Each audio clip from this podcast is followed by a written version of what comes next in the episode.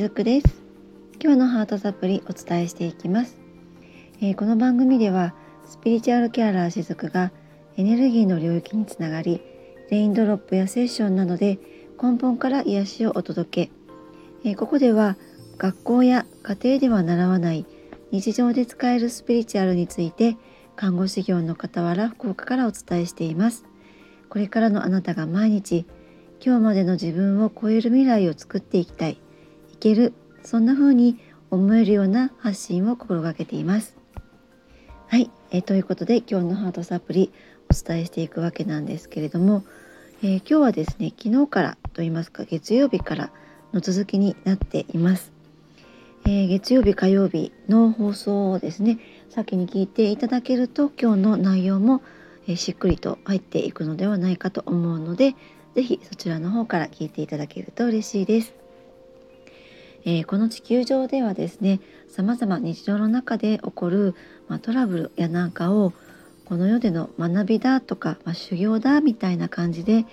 えー、言われたりすることも結構あるかと思うんですけれども、まあ、この確かにそういった表現の仕方もあるんですが実はこのそういった日常で起こるトラブルっていうのは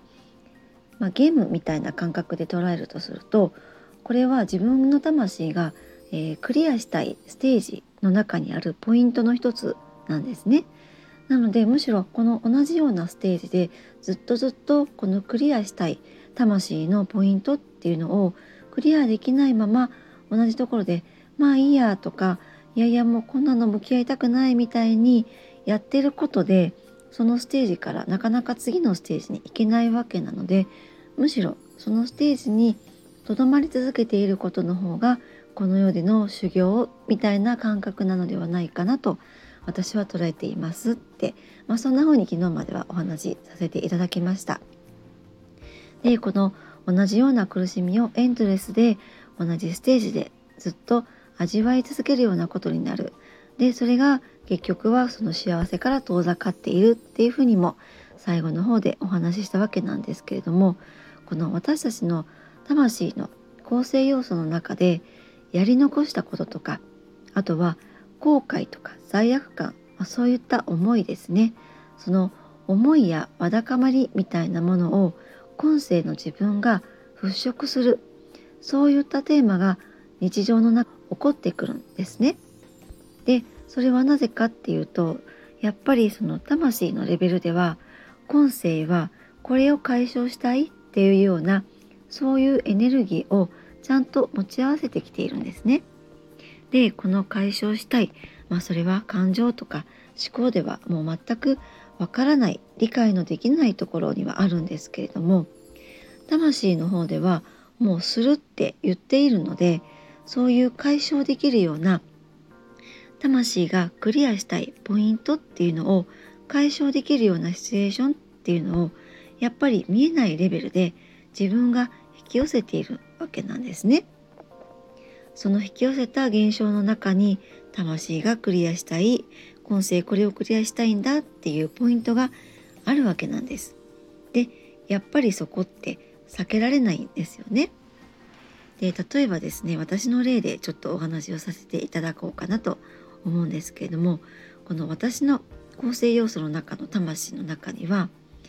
えー、過去シスターとか、えー、あと修行僧、えー、思想家とかですね、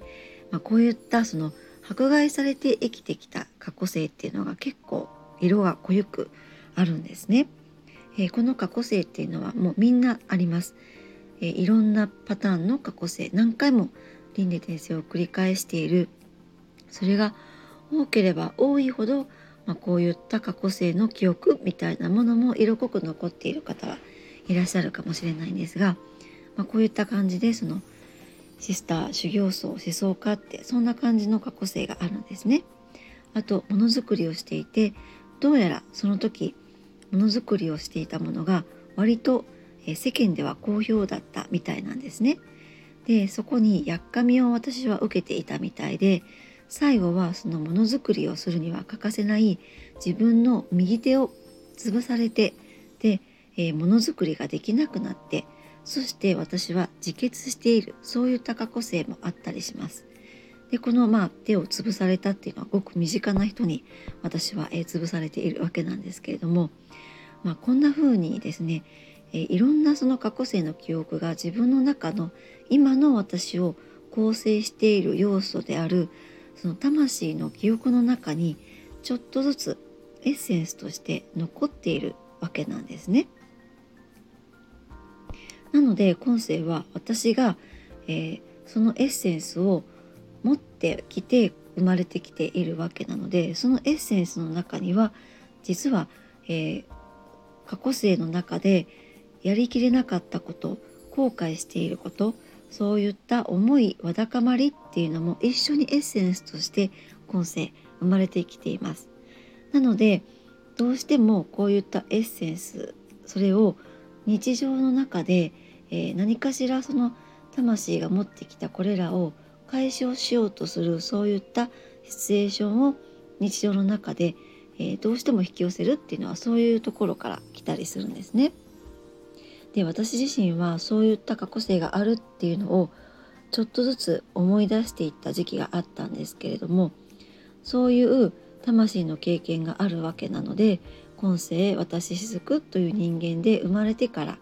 何かしらこう自分の作りたいものを作って、えー、それらを通して、まあ、思想家っていう過去性もあったので自分の感じること思うことを伝えていったり今ではそのスクールという形でお伝えしたり、まあ、ブログに書いてみたり、まあ、そういった経験をまず私自身がやりたいっていうふうに求めていくことによって昔の過去性で、えまあ、孤独の中で死んでいったとかそういったわだかまりみたいなものも解消しようと、まあ、そんな風に、えー、今世生まれてきているっていうパターンもあったりします。まあ、これは、えー、その時のわだかまりを払拭するみたいなこともやっていたりするんですね。でもちろんその今の行動の私の行動の裏側にあるその魂の解消したいポイントを一つ一つ知ることをする必要っていうのは全くないんです。